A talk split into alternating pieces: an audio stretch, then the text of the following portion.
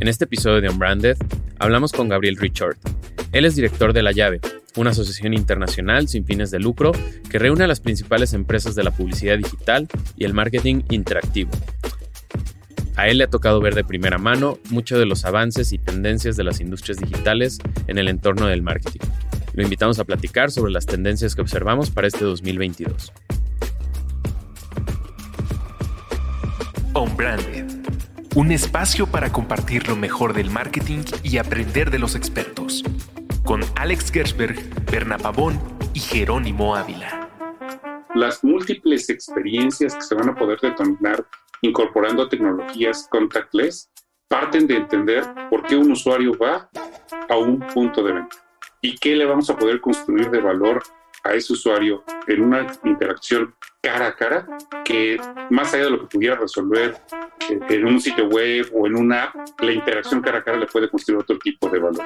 Entre varios temas, hablamos sobre el auge de la tecnología contactless, el trabajo remoto, el futuro de la televisión y la desaparición de las cookies en los navegadores. Deberíamos tener un 2022 con accionables ya muy concretos, empresas que están precisamente ante la salida. Otra vez vuelvo al tema. Sí, ya no tengo eh, third party cookies para poder segmentar audiencias, pero los que están haciendo Addressable TV están incorporando data que tienen, porque dentro del mismo hub están data de telefónicas, data de otras audiencias que han hecho para poder tratar de hacer esa segmentación.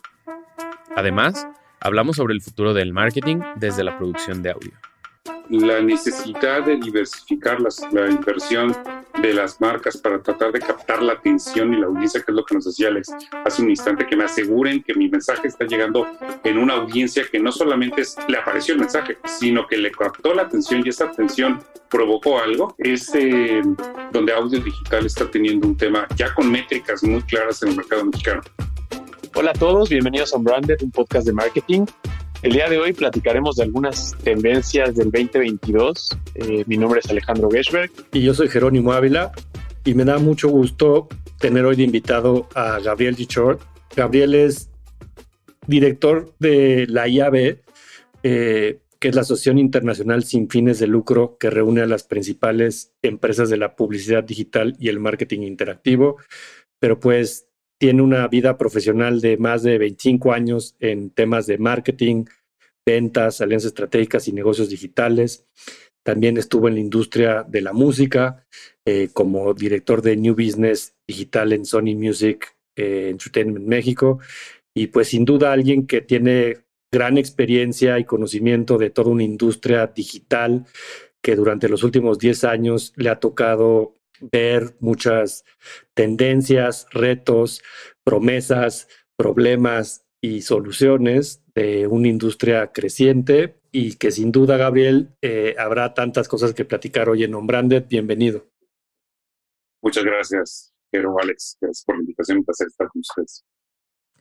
Oye, pues estas tendencias, tenemos seis tendencias que queremos hoy platicar con quien nos escucha en. Y para arrancar el año, nada mejor que poner estos temas de sobre la mesa que seguramente se platicarán a lo largo de todo este 2022. Y el primer tema es todo esto, el llamado contactless, ¿no? Que por un lado creo que tiene que ver con el COVID y, este miedo de tocar las cosas, pero también tiene que ver con todos esos avances tecnológicos de que a veces la información fluye ya de forma eh, remota ¿no? Podríamos hacer transacciones en el punto de venta solo acercando nuestros teléfonos a través de NFCs y cosas así. Cuéntanos de esta tendencia, Gabriel, en la primera en la lista. ¿Por dónde ves que viene? ¿Qué te preocupa? ¿Qué te emociona? Bueno, primero, relacionado con varias de las tendencias que seguramente comentaremos esta noche, eh, tenemos que entenderlas mucho en el contexto de lo que nos ha tocado vivir en estos poco más de 18 meses por la pandemia. Que la pandemia ha venido a ser un catalizador, un acelerador de muchas de estas tendencias. Ya venían ocurriendo, lo que ha sucedido es que se han acelerado en algunos dos, tres o hasta cinco años lo que hubiera sido la tendencia habitual de cómo nos hemos relacionado como personas en el uso de estas tecnologías. La más evidente fue el, boom del comercio electrónico en el mundo y, de manera muy destacada en México y en América Latina. Contactless eh, también es, un, es, un, es una suma de tecnologías que se vienen experimentando desde hace más de 10, 15 años conforme los teléfonos celulares fueron incorporando muchos de estos recursos. Se han venido experimentando, pero en estos momentos donde estamos retomando poco a poco y de manera gradual actividades presenciales, creo que donde veremos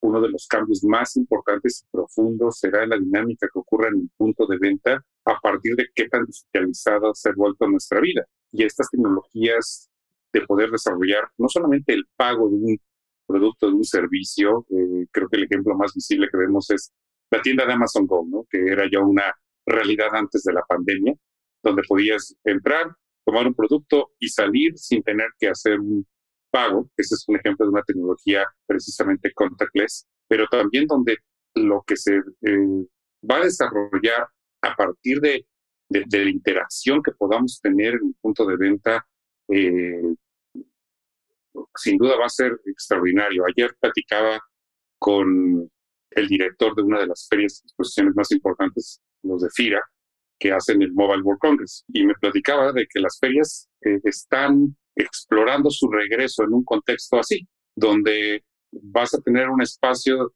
donde el CEO podría no estar físicamente en el stand, directamente tú podrás tener una interacción con algunos representantes de la empresa en, el stand, pero en la agenda, si es posible, podrás hacer una cita y virtualmente estar interactuando con el CEO de la compañía, por ejemplo. Este tipo de modelos híbridos eh, son el tipo de, experiencias que pueden ocurrir en una feria, pero también puede ocurrir en un evento deportivo, en un evento de entretenimiento. Ahora que estamos hablando de los festivales de entretenimiento, yo tuve la fortuna de, trabajar 17 años en el mundo de la música y del entretenimiento. Y desde el hecho de que podías empezar, antes de que existiera la, masividad de Twitter, Facebook, etcétera, ya pensábamos la idea de poder hacer conciertos interactivos, que la gente pudiera desde su teléfono móvil interactuar con ciertas acciones o eh, elementos desde el móvil que pudieran personalizar ciertos elementos de un concierto. Entonces, las marcas como elementos que integren tecnologías dentro de la experiencia previa a un concierto, a la Fórmula 1, el banco, la, banca también, en términos donde yo pueda ser reconocido desde que llego a mi banco sin tener que decir, ¿cuál es su número de cliente? No, no, simplemente mi móvil. Al momento que estoy entrando, pueda reconocerme directamente como usuario de ese banco, el primer ejecutivo que me atienda tenga toda la información que sea relevante para mi caso y no tenga que pedirle, de su usuario, de su password, saque una ficha. No, puedo yo haber hecho, nos decía en otro foro que hicimos también hace unos meses, CMO de BBVA, que lo que ellos esperan es que el banco se va a convertir más allá de la sucursal donde voy a retirar dinero, en una especie de Starbucks donde va a estar mi asesor esperándome, porque probablemente yo ya tengo una cita para un tema en específico y toda la data de mi cuenta, desde el momento en que yo entro con el móvil, ya estoy reconocido como ese usuario y directamente ya me dice, si quiera que tenga que sacar la fichita, directamente usted tiene una cita con tal persona que lo va a atender eh, y que le va, tiene toda la información para lo que usted necesita resolver y donde la experiencia en el punto de venta, es un banco, es un festival, sé cuál, una tienda de, ropa, sea eh, personalizada a partir de la data que se puede recolectar. Entonces, yo soy un entusiasta del uso propositivo de la tecnología cuando tiene un sentido de construirle una experiencia de valor al, al usuario. Y creo que ahí es donde podemos empezar a entender que lo mismo que nos pasó con los QR codes, ¿no? Que antes empresas hicieron espectaculares de QR codes deseando que alguien le diera clic al QR code, hasta que viene eh, el, caso de Tesco, y entonces dicen, a ¿por qué no lo utilizas en un metro en Corea? Y entonces realmente le construyes una experiencia de valor al usuario para que haga el súper desde que está esperando en el metro y entonces le construyes una experiencia de valor al usuario. Entonces yo creo que las múltiples experiencias que se van a poder detonar incorporando tecnologías contactless parten de entender por qué un usuario va a un punto de venta y qué le vamos a poder construir de valor a ese usuario en una interacción cara a cara que más allá de lo que pudiera resolver en un sitio web o en una app, la interacción cara a cara le puede construir otro tipo de valor. Yo creo que eso es algo que también estamos redescubriendo y valorando, ¿no? Si bien hay muchas tecnologías, los chatbots, etcétera, como seres humanos también reconocemos y valoramos cuando otra persona puede interactuar conmigo y ayudarme a resolver un problema. Y ahí la tecnología otra vez ser una gran herramienta con los datos de esa experiencia que, que me pueda ayudar a generar ese, ese resultado final. Y así como lo pones, yo creo que el reto principal es como la información, ¿no? la data, que ya me choca usar esa palabra porque como que ya no significa lo que debía significar, ¿no? Pero creo que cuando hablas del ejemplo del banco, ¿no? Pues que esa información tuya esté accesible para el ejecutivo de una forma automatizada a través de un sensor, a través de un device, a través de una llave electromagnética, una credencial o lo que sea. Y lo mismo es el ejemplo del súper, ¿no? O sea, el, el súper de Amazon funciona porque cada producto tiene una etiqueta que es un sensor que le manda información vía wireless a una antena que está ahí puesta y sabe detectar cuando cambia de ubicación ese producto, ¿no? O sea, cuando pasa del anaquel a tu canasta o que cruzas la puerta y te la debe de cobrar. Y entonces es como usas estos dispositivos del Internet of Things, ¿no? Que es otro concepto que hemos escuchado mucho tiempo, pero que hoy contactless pues pareciera que es un conjunto de herramientas que usadas en su conjunto pues te dan una mejor experiencia que hasta pareciera que te adivinan, ¿no? O que es como una magia. O sea, creo que cuando vemos este video del súper de Amazon, lo que más nos sorprende es cómo le hacen, ¿no? Es como ver al, traco, al mago y no entender cómo hizo el truco. Y al final el truco es todas estas herramientas tecnológicas que están atrás, que muchas las hemos escuchado por mucho tiempo, solo que de forma separada y esta integración es lo que hace la magia, ¿no?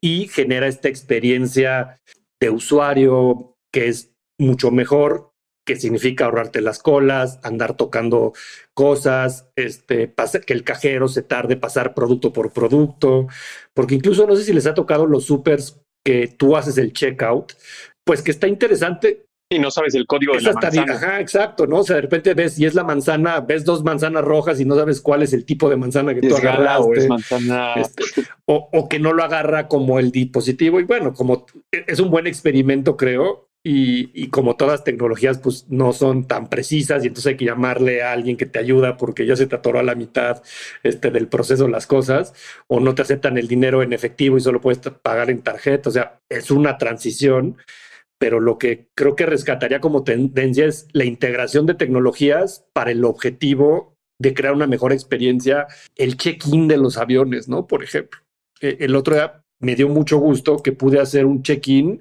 imprimiendo mi etiqueta de mi maleta en un kiosquito y aventando la maleta en una, en una que no tenía fila y me tardé literal cinco minutos. Es la primera vez que dije, por fin esto funciona, ¿no?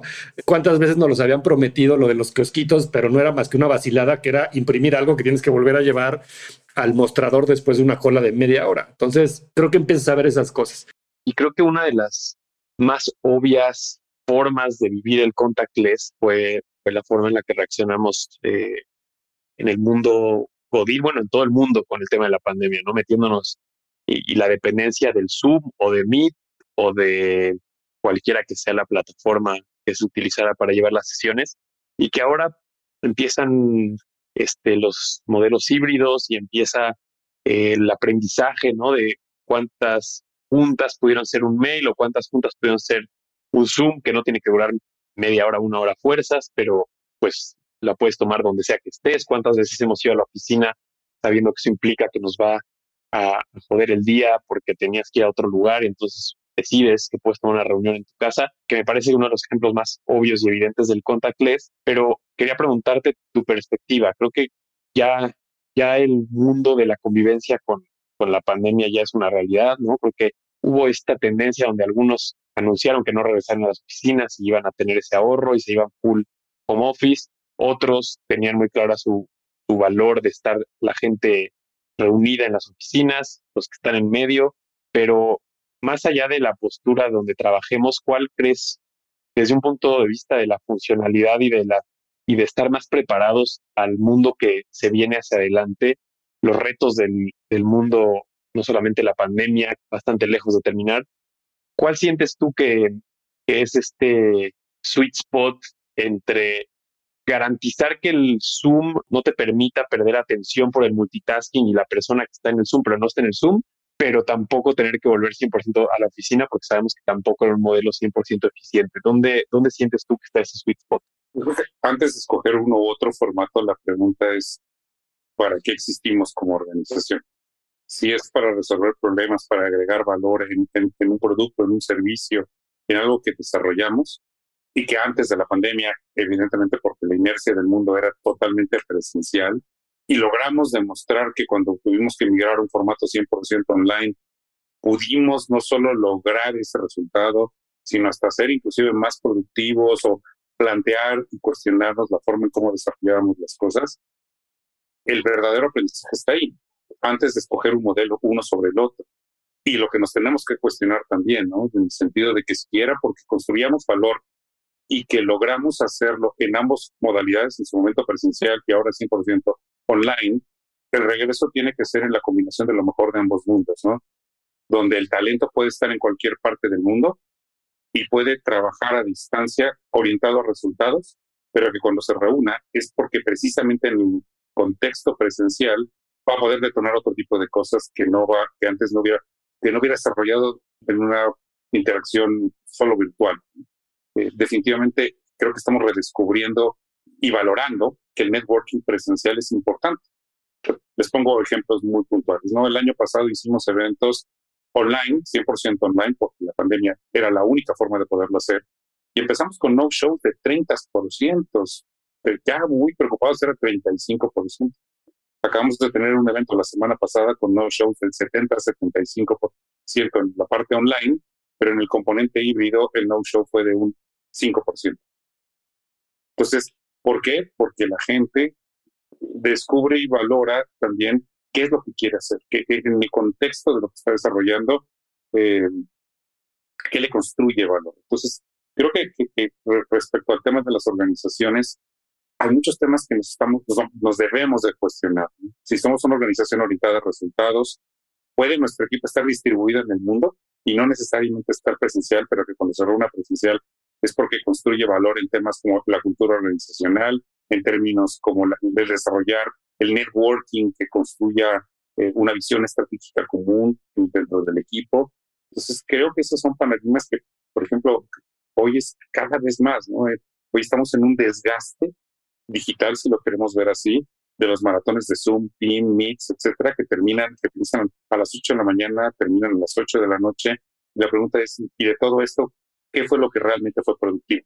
No fue el maratón de sesiones, sino quizás la toma de decisiones que tuve que tomar en medio, que realmente construyó valor. Y lo mismo diría en otros temas que se están poniendo en la mesa. Cada vez se oyen conversaciones de, deberíamos de, en este desgaste, que, en este trabajo tan intenso que estamos teniendo, ¿es viable explorar modelos 440?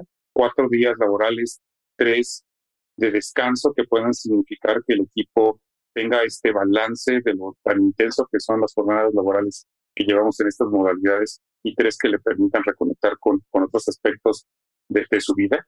Pues creo que son modelos que también se venían escuchando y que ahora se vuelven tremendamente presentes porque creo, estoy convencido, que en este contexto la competencia por tener el mejor talento viene como algo clave en los próximos, si no es que ya lo estamos viviendo, en, las, en todas las organizaciones de aquí hasta los próximos años porque hoy todas las organizaciones van a querer captar el mejor talento para dar los mejores resultados y construir una mejor propuesta de valor. Oye, ¿tú has escuchado a marcas que les preocupe que sus agencias no están físicamente? O sea, ¿es una preocupación que existe allá afuera o...?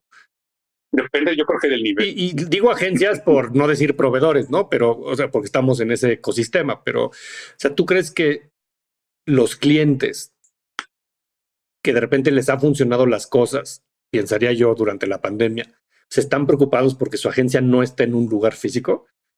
Yo creo que hay el extremo, ¿no? También. Hay de marcas que dicen que bueno que ya se está regresando, que estamos todos vacunados, porque yo ya, yo sí regresaba. El jefe decía, me tocó escucharlo con firmas de abogados, por ejemplo. Y ellos dijeron, no, no, yo sí mandé a la gente a su casa, pero yo sí iba todos los días a la oficina. El extremo, ¿no? El equipo de firmas legales. Pero hubo otras firmas que creo que son las que están más abiertas a, reconocer el cambio, donde migraron sus equipos de forma distribuida. Mucho creo que te diría marcas direct to consumer, fintech, etcétera, que dicen son las más abiertas a reconocer que pues ya están acostumbradas a que su cadena de valor está en cualquier parte del mundo. Entonces, si mi agencia está teniendo el mejor talento, que me va a ayudar a construir la mejor, a construir valor en mi proyecto. No me importa dónde esté, no importa que tenga las oficinas más bonitas o no más bonitas, quiero que tenga el mejor equipo. Entonces, creo que estamos viendo hoy la, la polarización de esas, con muchos claroscuros en medio, ¿no? ¿Qué sí es clave? Depende de la cabeza y del mindset de la alta dirección para que eso ocurra. Si la alta dirección de la empresa está abierta a buscar resultados y el mejor talento y los mejores partners de negocio, ellas, estas son las empresas que están construyendo otro tipo de relaciones enfocadas en eso. Los que todavía requieren la necesidad de cubrir un trabajo presencial porque te necesito ver, que se están perdiendo la oportunidad de, enfocarse en dónde se construye valor.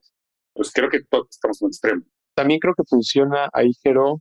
tú, lo preguntaste un poco como agencias, pero algo que yo he visto de, de lado siendo como cliente es que alguna vez me tocó tener una agencia prepandemia que no era todo el equipo basado en México y se sentía cierto roce porque no estábamos acostumbrados a, a este mundo digital, ¿no? Físico digital eh, combinado. Pero yo creo que hoy por hoy, sabiendo nuestra realidad de convivencia con la pandemia, yo creo que puede ser hasta más positivo que parte del equipo no, no esté en el país pensando, por ejemplo, en una de estas redes de agencias eh, muy grande, donde tal vez no era opción prepandemia tener al mejor creativo de una agencia, este, de una red que esté en Londres, por así decirlo, porque está lejos, falta de contexto, falta de, cultura, etcétera. Yo creo que en ciertos proyectos, eh, por ejemplo, ahorita que se viene un mundial de fútbol, donde el contexto sí es importante el país de origen donde haces la campaña, pero el mundial tiene algunos rasgos bastante característicos internacionales, pues es de muchísimo valor tener una propuesta de una agencia donde te habla alguien que está basado en Argentina, alguien que está basado en Noruega, alguien que está basado en Holanda y alguien que está basado en Perú, ¿no? Y, y se vuelve algo de más valor porque también tienes la posibilidad de decir, ok, hablamos ya mucho de Zoom, muchos insights, veámonos. Bueno, tal vez una vez al año todos se reúnen en un punto medio, conviven, eh, están cerca, conectan de una forma, como bien decíamos al inicio, que no te lo permite el mundo digital, pero a la hora de sacar ideas, eh, insights y encontrar oportunidades, tienes a cada uno sentado en otro esquina del mundo pensando en qué es lo que necesita cierta marca para lograr cierto objetivo. Y creo que ahí es donde lo que dice Gabriel de te conviene buscar el mejor talento y qué quieres hacer como compañía, y ya luego el cómo, ¿no? Que creo que es algo que priorizábamos antes de la pandemia y nos llevaba a tomar decisiones erróneas. Oyéndonos a otra tendencia importante es muy técnica, pareciera muy técnica, pero tiene muchas implicaciones eh, en todo lo que hacemos quienes nos escuchan, que es la, de, la desaparición de las cookies, ¿no? Eh, y, siento que eso era como estas leyes que te anuncian años antes de que ahí viene la ley, ahí viene la ley, ahí viene la ley, y de repente, ¡pum!, llega el día y, todo cambia. Que básicamente lo que significa es que empieza a haber a nivel mundial distintas iniciativas regionales por país de cuidar más el acceso a los datos personales, a la información de las personas. Los gobiernos empiezan a, a revisar cómo estas grandes compañías tecnológicas del mundo utilizan nuestra información, si la almacenan, si no la almacenan, si nos dicen qué están haciendo con ella, etcétera. Pero al final del día, en el mundo de la publicidad, lo que está pasando es que cada vez hay, por un lado hay un boom de la data, pero por otro lado hay cada vez más presión de controlar qué se está haciendo por las empresas con esa información. ¿no? Entonces, esa tendencia, Gabriel, ¿por dónde ves que viene en México? ¿Quién está haciendo qué para prepararse? Y todas las marcas y agencias que nos escuchan, ¿en qué deberían de estar pensando con esto? Un poquito de historia a la reflexión que hacías de dónde viene. En realidad, esta perspectiva de las salidas de las third party cookies es un reflejo al marco regulatorio que eh, muy visible lo tenemos con el GDPR en Europa, en California con el CCPA, que por eso las compañías, grandes compañías tecnológicas, eh, Apple, Google, etcétera, toman la decisión precisamente de, acelerar la salida de las third party cookies por las malas experiencias también en la, en, la sobresaturación de recolección de los hábitos de navegación del usuario, ¿no? Entonces, em, la realidad es que es una, una herramienta tecnológica que se, que se abusó, lo mismo que el retargeting en programático, ¿no? Cuando te ponen el anuncio 20 veces y, no hay un frequency cap, ¿no? También para lo mismo. Entonces, sí hay, sí, hay señales de que esto venía hablándose de que no era una buena práctica, una buena práctica, viene el gobierno, pone un marco regulatorio y entonces eh, ahora sí a tratar de encontrar soluciones que aseguren la, la, privacidad para una mejor experiencia para el usuario y que le garanticen la privacidad de sus hábitos de navegación. ¿Qué viene para México?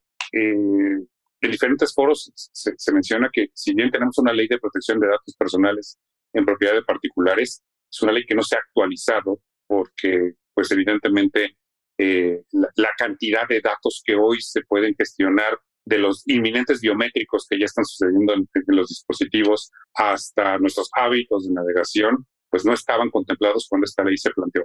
Entonces, es inminente que tendremos en más temprano que tarde, en los próximos par de años quizás, una actualización a la ley de protección de datos personales y propiedades particulares, la necesidad de que las empresas puedan eh, no solamente decir tengo un aviso de privacidad y ya con eso estoy safe, sino que realmente se, se aseguren de que le están dando al usuario el control sobre sus datos y no tienen que esperar a que exista un marco regulatorio, sino más bien adoptar buenas prácticas en cuanto a la gestión de esta información y que si bien estamos hoy en la, en la gran era de la oportunidad de la personalización de productos y servicios por, la por los datos, por la data, creo que lo que vamos a ver es una revaloración de la first party data. Todo el mundo ahora dice, ahora sí quiero first party data, ¿no?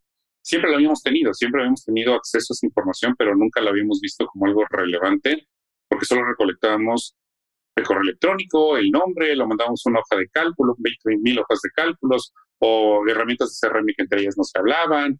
Entonces, empresas que en los últimos 10 años han migrado, marcas en, esta visión de economía directa al consumidor y que han nacido con este mindset de sí unir todos los puntos de contacto físicos y digitales, eh, entienden la importancia de poder conectar estos datos del usuario y asegurarle la, privacidad de la información. Eh, por lo menos son más flexibles o más rápidas para poderse adaptar a este contexto. Entonces yo creo que lo que es inminente es una, una puesta en marcha de un proceso de regulación, eh, la necesidad de que las empresas no esperen a, que eso suceda, sino que ya empiecen a, acelerar la, el romper los hilos de los datos de cómo están manejando la información y que los datos de primera fuente que están recolectando verdaderamente le construyan valor al usuario. Entonces, y que no solamente sea un registro que está ah, almacenado eh, porque simplemente tengo la necesidad de recolectarlo creo que aquí es donde las empresas van a empezar a, descubrir que el valor de, marketing en este concepto de transformación digital es precisamente reconocer a un usuario que ha sido impactado por un mensaje de una marca, que a partir de ese punto de contacto pueda gestionar esos datos para conectarlo con un CRM, con el e-commerce, con un call center, empezar a medirlo de forma diferente. Vamos a ver seguramente un cambio en los criterios de medición, donde antes tratábamos de medirlo todo en un one shot, sino ahora empezar a medirlo a través de un costo de adquisición, medir el lifetime value de un usuario que hemos logrado captar.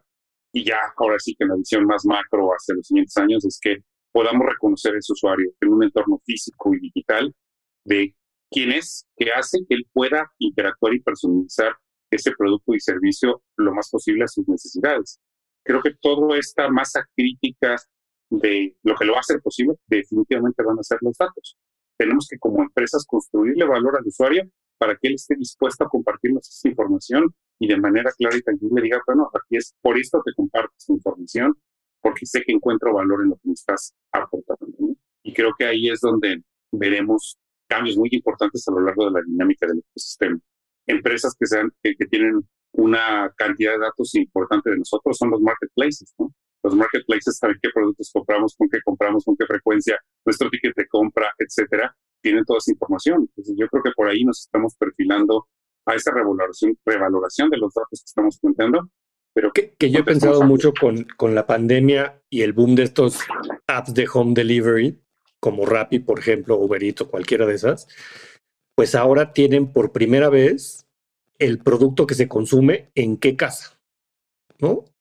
O sea, porque hasta antes de la pandemia que no había una penetración importante de eso, los retails grandes del mundo, pues eras anónimo para ellos en la mayoría de los casos, quién compraba ese detergente, ese refresco, ese lo que sea. Y en cambio hoy, todas estas plataformas no solo saben quién lo compra, sino saben en dónde vive y se los llevan a la puerta de su casa.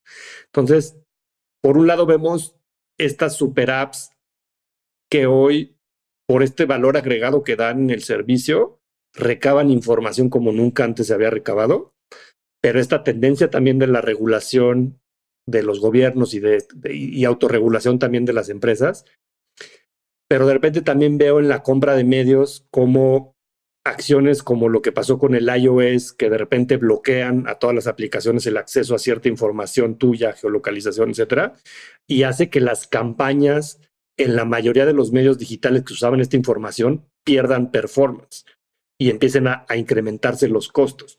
Y creo que esto es generalizado en las plataformas y en los países. O sea, esto no es solo en México, no es solo de una plataforma, pero te habla de esta tendencia de estas grandes compañías tecnológicas, al perder visibilidad de cierta data con la desaparición de las cookies y otras cosas, y con lo que se venga en las regulaciones, perderán eficiencia en cómo se ejercían esas inversiones en esos medios y la única manera en la que las marcas lo van a poder compensar es ellos poniendo información que tienen por delante de sus consumidores que complementará lo que perdieron estas plataformas de información.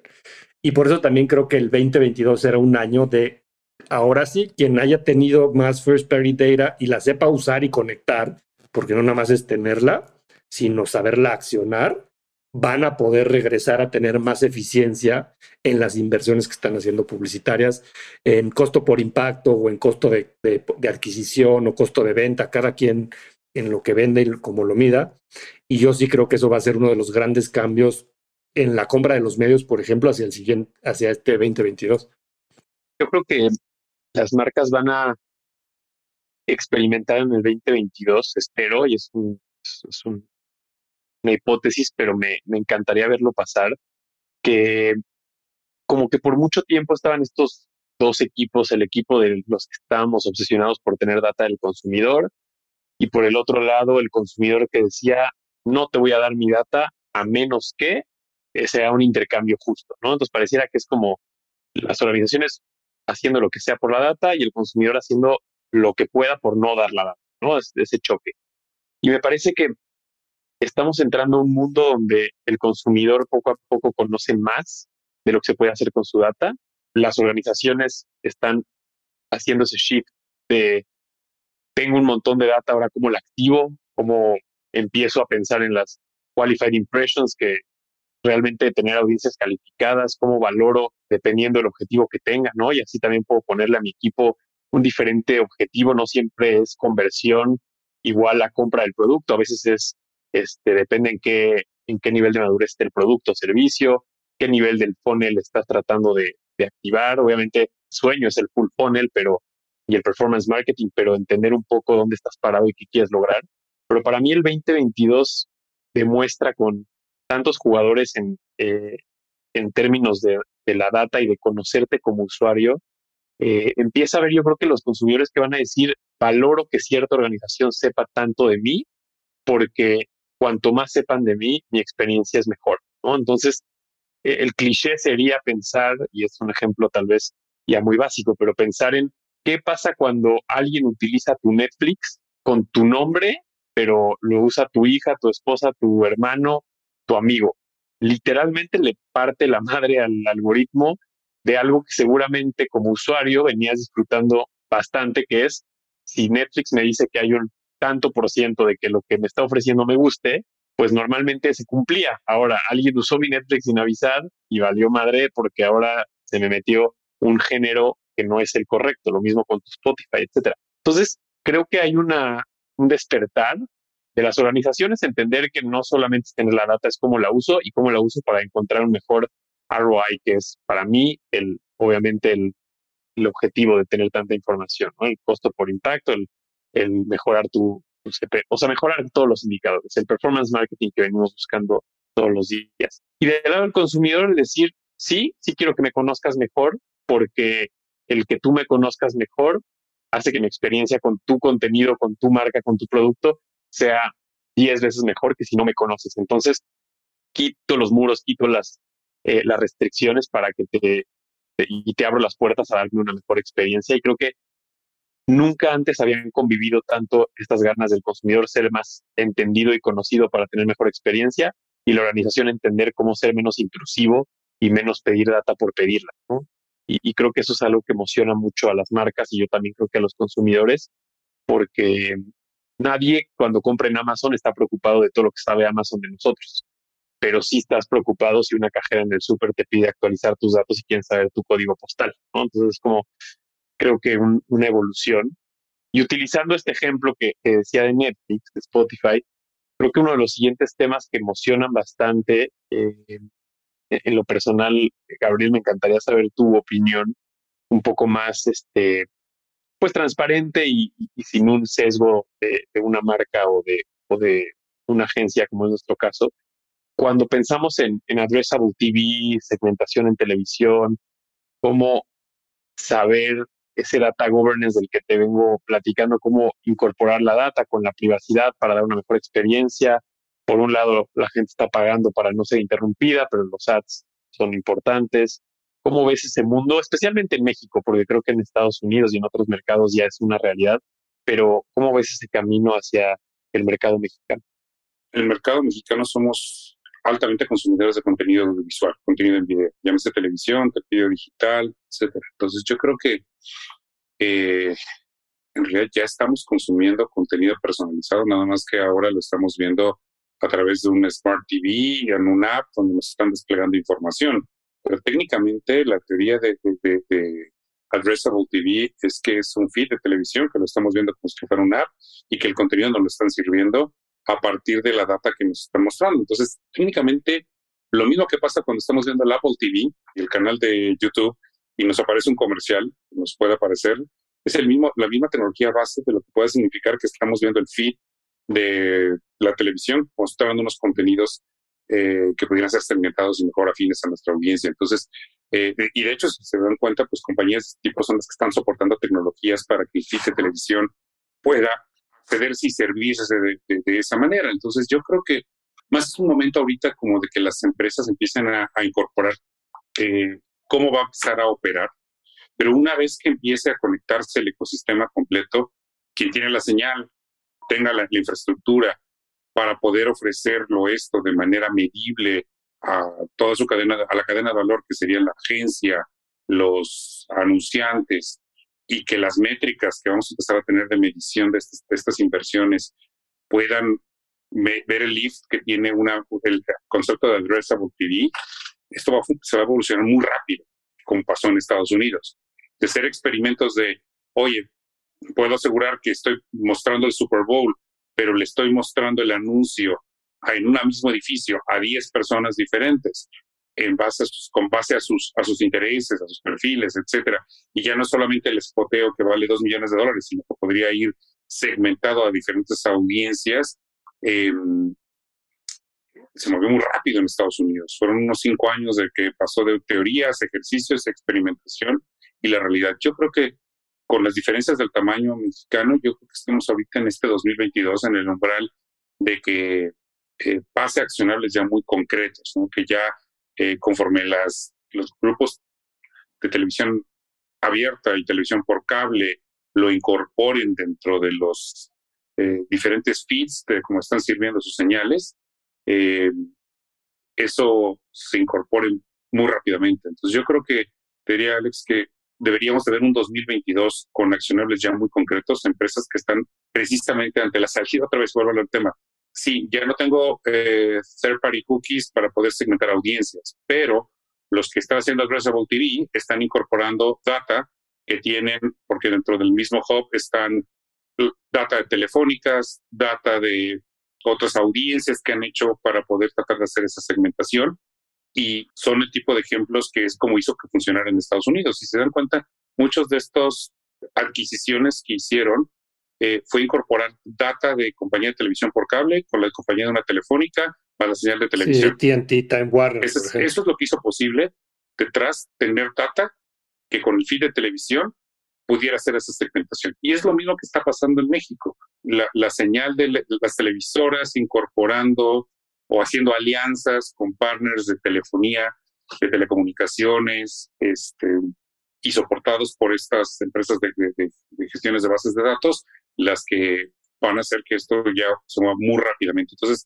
yo creo que el contexto de la salida de las third party cookies va a ser un catalizador para que en México, lo que a lo mejor hubiera, hemos empezado a ver los primeros experimentos, ah, previo a la pandemia, a lo mejor en tres, cuatro años más, como algo más en forma, 2022, viene un mundial, también viene un mundial en puerta. Es la ventana y la oportunidad de oro para las televisoras para acelerar la adopción de Addressable TV.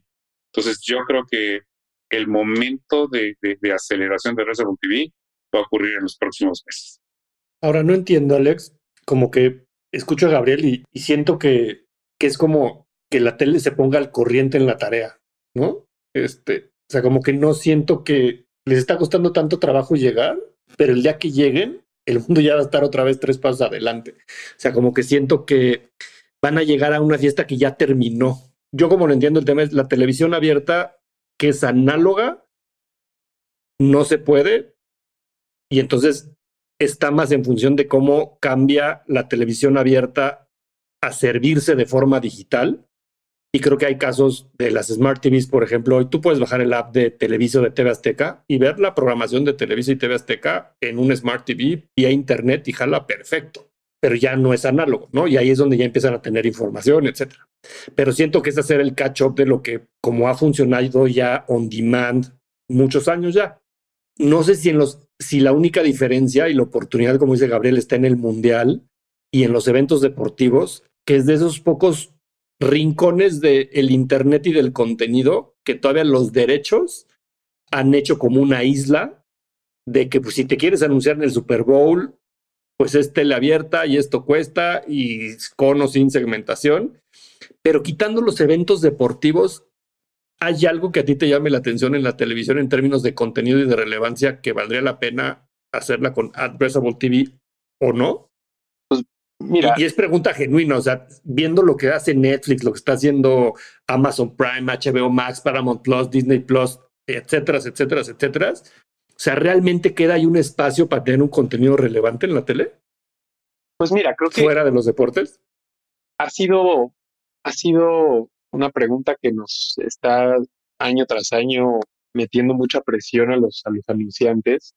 Y de repente hay algunas hipótesis que son 100% o por lo menos creo que son muy, muy acertadas, como por ejemplo, la tele le va a permitir a, un mercado como México sacarle un jugo presionante a, lo que es en vivo. Creo que a veces lo dejamos mucho en, términos de deporte, pero hemos eh, incluso el falso vivo, ¿no? Y por eso algo como Exatlón es el programa más visto en México, ¿no? De los más vistos, porque está grabado, pero, pero la gente está acostumbrada a, tener sus momentos familiares y el pretexto de la tele en vivo, aunque no esté en vivo, te permite tener una reunión y un tipo de consumo que no te permite una de las plataformas, o, más bien te lo permite, pero, pero te obliga a que sea en un tiempo y un espacio específico. Sí, es efímero. Eh, exacto. Y compartido, como decías, ¿no, Alex?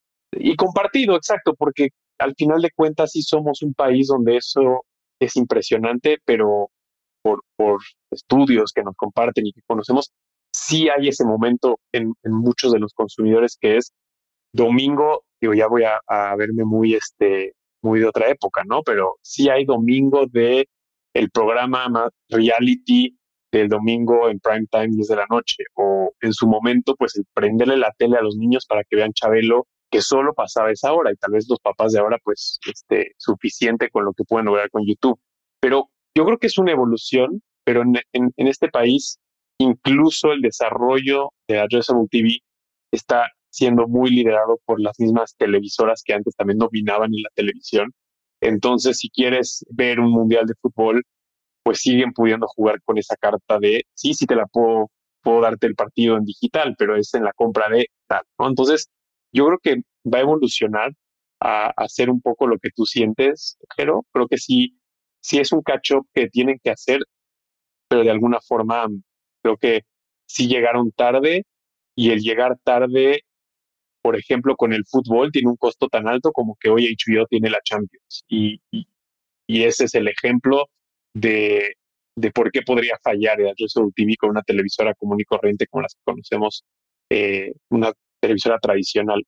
Ahora, si se logra conectar el Addressable TV con la segunda pantalla y ni siquiera entender, porque antes hablamos del típico share of voice, pero ¿qué pasa si logramos traquear el share of attention? Es decir, si a mí me pueden garantizar que los ojos de la persona estuvieron ahí, y bueno, eso no aplica solamente a la televisión en vivo, pero creo que ahí es el game changer, ¿no? El decir, si yo puedo tener certeza de que lo que estoy poniendo ahí se está consumiendo eh, y es share of attention en vez de share of voice, ahí se abre una puerta completamente diferente para nosotros como anunciantes.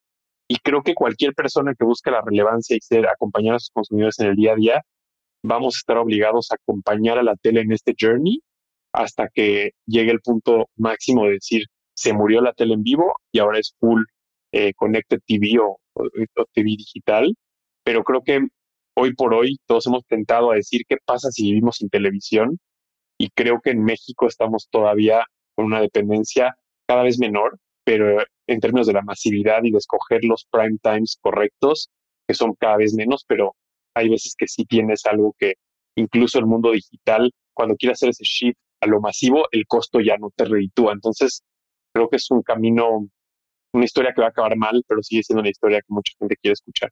Yo creo que el tema que tocas, Alex, de la relevancia y la atención de la exposición también va en un reto que tenemos como industria, que es la medición cross media, ¿no? Que hoy no es posible en un entorno donde las plataformas están cerradas a poder hacer la medición equiparable, ¿no? Entonces yo creo que el contexto de poder hacer esa medición cross media uh, todavía no.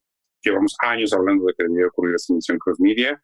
Yo creo que es muy difícil que, pueda ocurrir todavía en los próximos tres a cinco años pero eso es lo que también va a significar una parte importante de la transformación de la medición de todas las plataformas y formatos digitales, no, solamente de lo que sea la señal de la televisión bajo Addressable TV, porque creo que también pero las marcas están buscando o van a eventualmente tener que buscar conforme más eh, su negocio empieza a, explorar otro tipo de modelos, no tener que tener la dependencia de lo que era solamente el reach and frequency, ¿no? que es lo que hemos tenido como la regla general hasta ahora. Entonces, y eso también creo que también tiene que ver con un cambio mucho en los roles de marketing, que este antes el rol de marketing es en algunas industrias, era te doy un presupuesto, lo tienes que administrar para poder hacer la mayor eficiencia en términos de, de los resultados que te, que te pediría, pero la atribución a un resultado tangible de negocio era un poco, poco tangible hasta que empezamos a ver entonces estas empresas que migraron a un negocio 100% digital, líneas aéreas, toda la parte de e-commerce, etcétera, y que se han vuelto muy eficientes en términos de performance, de la conversión a la venta dura, pero entonces donde empieza a tener retos es en la parte de construcción de marca para hacer crecer el, negocio. Entonces, esa visión full funnel que mencionaba Alex es, es el ideal. Que eso suceda significa que tenemos entonces forma de poder medir de manera holística y transversal, no fragmentada, cómo está ocurriendo esa, esa, ese resultado de esa atribución. Nada más para ponerlo en perspectiva, Gabriel, la inversión digital en México está cerca del 50%, ¿no? De la inversión publicitaria. ¿La inversión en televisión en qué porcentaje está?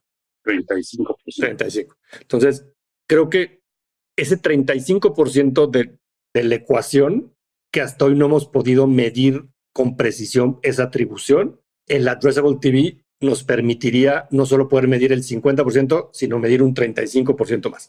Y lo mismo sucede con el radio digital, a la hora que le pase lo mismo a la radio. O sea, no es exclusivo de la televisión, ¿no? es exclusivo de los medios tradicionales que por ser análogos o impresos, los espectaculares tienen el mismo tema, ¿no? ¿Cuántos coches pasan enfrente o no?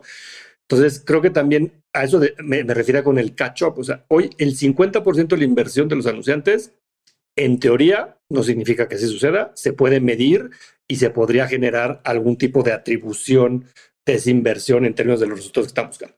Y la televisión y la radio eran modelos de atribución indirectos, ¿no? Tampoco es que no se pueda medir nada, pero no se puede medir con la precisión que estamos acostumbrados o con la segmentación que estamos acostumbrados a pautarlos.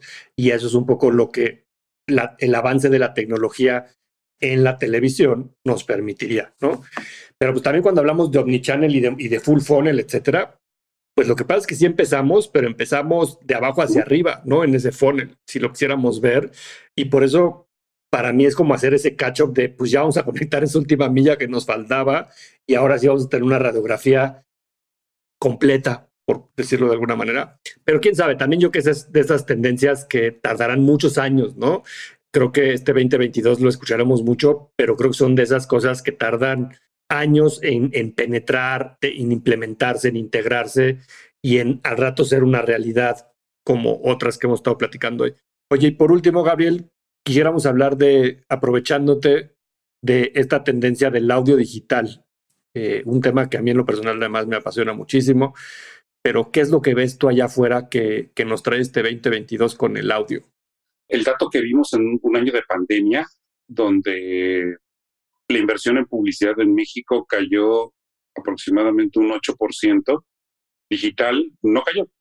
Prácticamente podemos decir que creció de manera marginal en pesos mexicanos un 2-3%. Es decir, todos los medios, sobre todo lineales, cayeron y digital se mantuvo. Pero audio digital creció un 37%. O sea, o sea, si bien la base es muy pequeña todavía en México, esto nos habla que no estamos lejos de lo que ya es una realidad en otros mercados.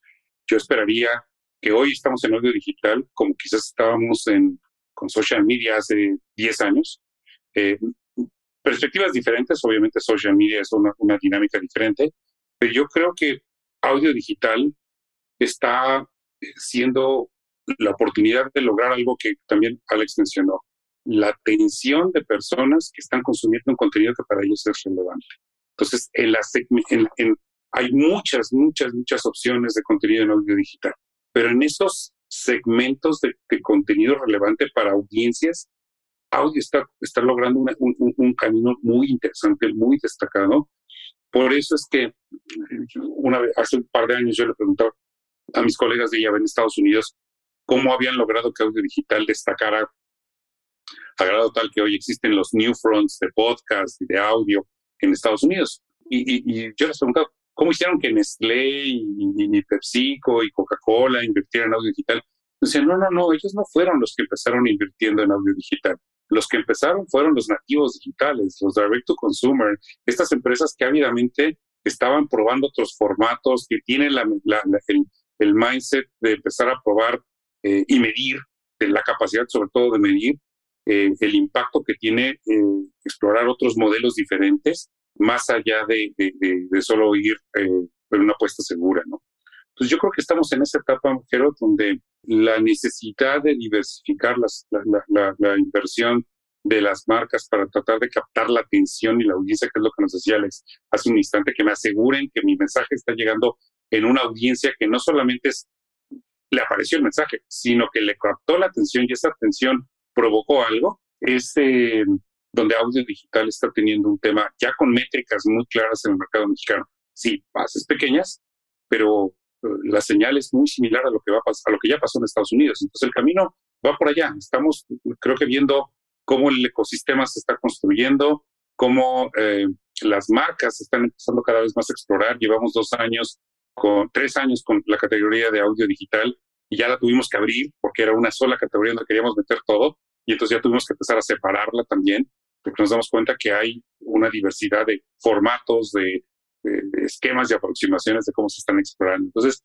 yo, yo soy muy optimista de que audio digital es un, es un, es un formato con un ecosistema bollante, naciente, donde si consumimos, así como consumimos video digital, nuestro segundo formato es consumir contenido de entretenimiento, nada más que el approach es muy diferente al, al approach que, que, hemos tenido con video digital.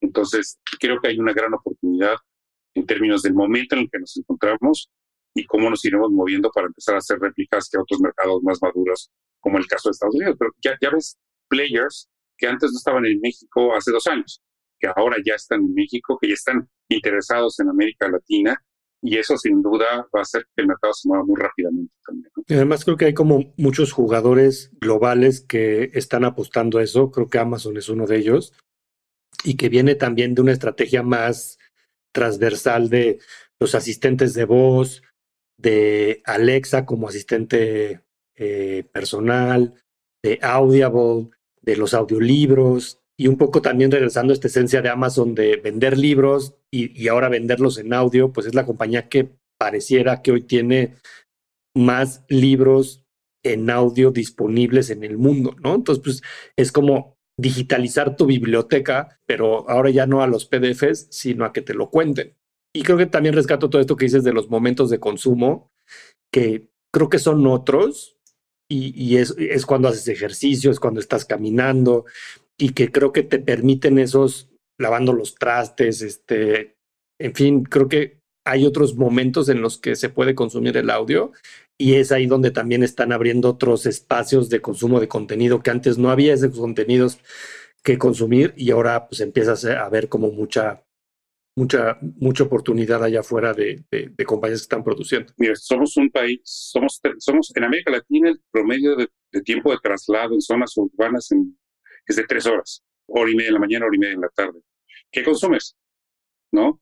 Y poder descargar a tu celular un podcast, un noticiero, algo, es, es algo que puedes cargar en, en tu casa o en la oficina y, consumes en el traslado también. También creo que hay un tema de educación, este, no sé si llamarla pasiva y activa, no sé si es la forma correcta, pero desde el punto de vista de la parte literal de estar abierto a escuchar algo mientras manejas. Yo me acuerdo hablar con, con mi mamá de que yo escuchaba un audiolibro y me decía, ¿cómo? Vas a estamparte, vas a chocar. Y no, igual que cuando escuchas una canción y no te estampas, o escuchas al locutor de radio y no te estampas, eh, creo que un desarrollo literal funcional de escuchar, poder quedarte lo que estás escuchando mientras manejas, que tal vez sí seguir el, el hilo de una conversación o de un libro puede ser un reto mayor que cantar una canción que te acompaña, pero también creo que está la parte de priorizar ese tipo de contenido sobre una canción o poner los 50 más escuchados de Spotify en México, ¿no? Entonces creo que por eso lo defino como activa y pasiva, que es tener la intención, es decir, el audio me puede, es un enabler de cosas que tal vez hoy no puedo hacer, como la lectura, como el noticiero, como el catch-up de mis deportes favoritos, el fantasy, el etcétera, ¿no? Pero también darte cuenta que no solamente es querer hacerlos, sino pues acostumbrarte, porque yo me acuerdo al principio costaba un montón manejar y escuchar un audiolibro y no tener que hacer el rewind para como que estar seguro que entendiste y estás en, el ritmo del libro, pero primero hay que intentarlo. Entonces creo que así como está la, la industria evolucionando, también el consumidor va aprendiendo, se va educando y empieza a estar más ávido de, de darse esa oportunidad y decir, también puedo mientras barro escuchar un podcast y no solo música, también puedo mientras lavo trastes escuchar un libro y no solo música. Y creo que eso está ayudando también a que la gente esté más abierta a, a estos estímulos que son diferentes, que requieren más atención tal vez o, un grado diferente de multitasking, pero que al final pues sí tienen una generación de valor mayor, ¿no? Al final no es lo mismo quererte entretener que querer saber más sobre ciertos temas. Y, somos tribus, tribus alrededor de ciertos consumos de contenido, ¿no?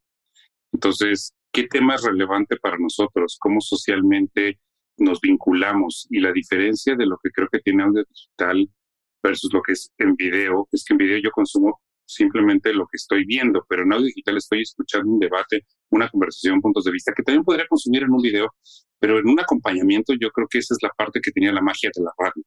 La magia que tenía la radio era que me estaban contando una historia y antes de que existiera el mundo de la televisión, los seres humanos construimos a través de la imaginación, la reflexión, de escuchar, de imaginar cómo una voz te transmitía. Yo, yo sigo, me sigue emocionando la historia de, eh, la narración de Orson Welles y H.G. Wells, La Guerra de los Mundos, lo que podía ser. Yo digo, yo pienso que ese tipo de experimentos creativos que se hicieron en ese momento son el tipo de cosas que estamos viviendo ahora en el entorno del audio digital. creo que videos, me quedó muy corto la idea del video interactivo. Vimos algunos experimentos de video interactivo pero que no se volvieron a, explorar, eh, como la campaña de Tipex en su momento en YouTube y que nadie más volvió a hacer videos interactivos en ese nivel. Eh, creo que por, temas de presupuesto y porque estamos acostumbrados a comer, consumir ya más algo de otro, en otro tipo de formatos. Pero lo que me gusta mucho de digital es que tiene que ver con, con historias, tiene que ver con la gente contando cosas, tiene que ser una novela. Y no, como decías, no solo música, es un abanico de contenidos. Es más íntimo. Es más íntimo y consumo de contenidos que nos agrupan a lo mejor a la distancia, así como decías, la televisión nos agrupa para ver el hexatlón un día en la tarde, el audio es un, algo que consumo yo, aunque no esté presencialmente con las personas, pero me une en el contenido similar. En un tiempo que yo trabajé en la industria de la música, me sorprendía ver cómo grupos emergentes que nunca habían sonado en la radio llenaban un lunario. Y es porque ya empezaba la huella de estos contenidos que empezaban a descubrir en un entorno digital. Podías generar miles de reproducciones estábamos tan lejos las disqueras de entender dónde la gente estaba consumiendo contenido, pero el manager sí y el grupo sí, sabían que tenían seguidores. Panteón Rococó, ¿no? Haciendo giras por Europa, o sea, tocando ska, haciendo todo un verano por Europa.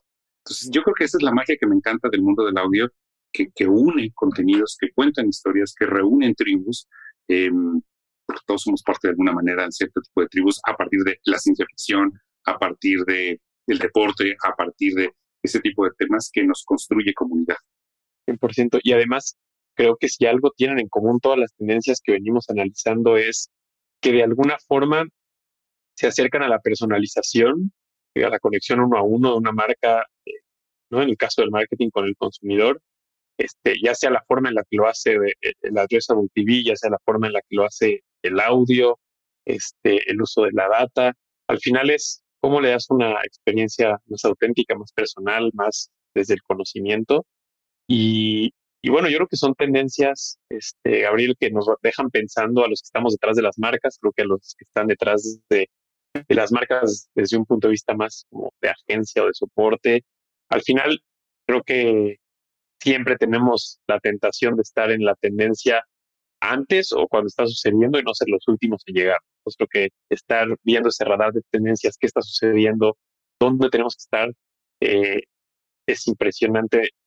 Es, es importante, impresionante los que no están cuando quieren hacer el catch-up, como decíamos, que, que, lejos empiezan a quedar, ¿no? Y es, es un barco que ya salió y si no estás arriba, pues es casi imposible, ¿no? Entonces, yo creo que hay un montón más de tendencias, pero, pero agradecerte, Gabriel, por tu tiempo, por abrirnos un poquito de, de, los tantos años de conocimiento y de tu experiencia. Y no sé si nos puedas compartir tus redes sociales o donde la gente puede saber un poquito más de, de lo que estás haciendo para, porque es muy interesante y para que puedan seguirte y, y hasta cierto punto encontrar Gracias. y a platicar contigo, hacerte preguntas directas, etcétera. Sí, muchas gracias por la invitación. Les invito a que visiten nuestra página web www.iabmexico.com, que nos sigan en, en, LinkedIn y ahí también me encuentran a mí en LinkedIn.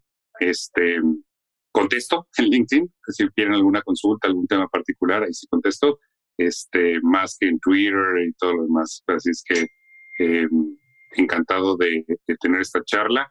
Eh, me encantaría también eh, una, como saben, plantearles la perspectiva que una tendencia fundamental también tiene que ver con la formación de talento.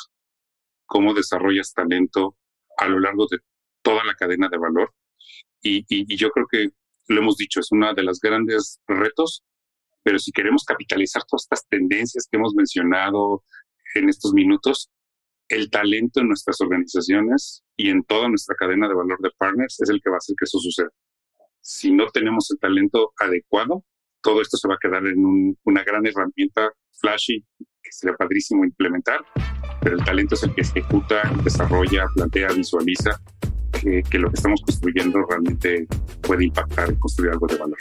Entonces, creo que eso no lo perdamos de vista. Son no solo nosotros, empresas, que detrás de las empresas hay personas que quieren conectar con otras personas, sino en nuestras mismas organizaciones y entre todos nuestros partners, ese talento es el que hace que esas cosas sucedan. Gracias por escuchar On Revisa el resto de nuestro catálogo donde seguramente encontrarás otra conversación que será de tu interés. Tus comentarios y ratings en las plataformas de escucha nos ayudan a crecer y llegar a más personas. Nos escuchamos en el próximo episodio de On un podcast de marketing. On es una producción de Sonoro.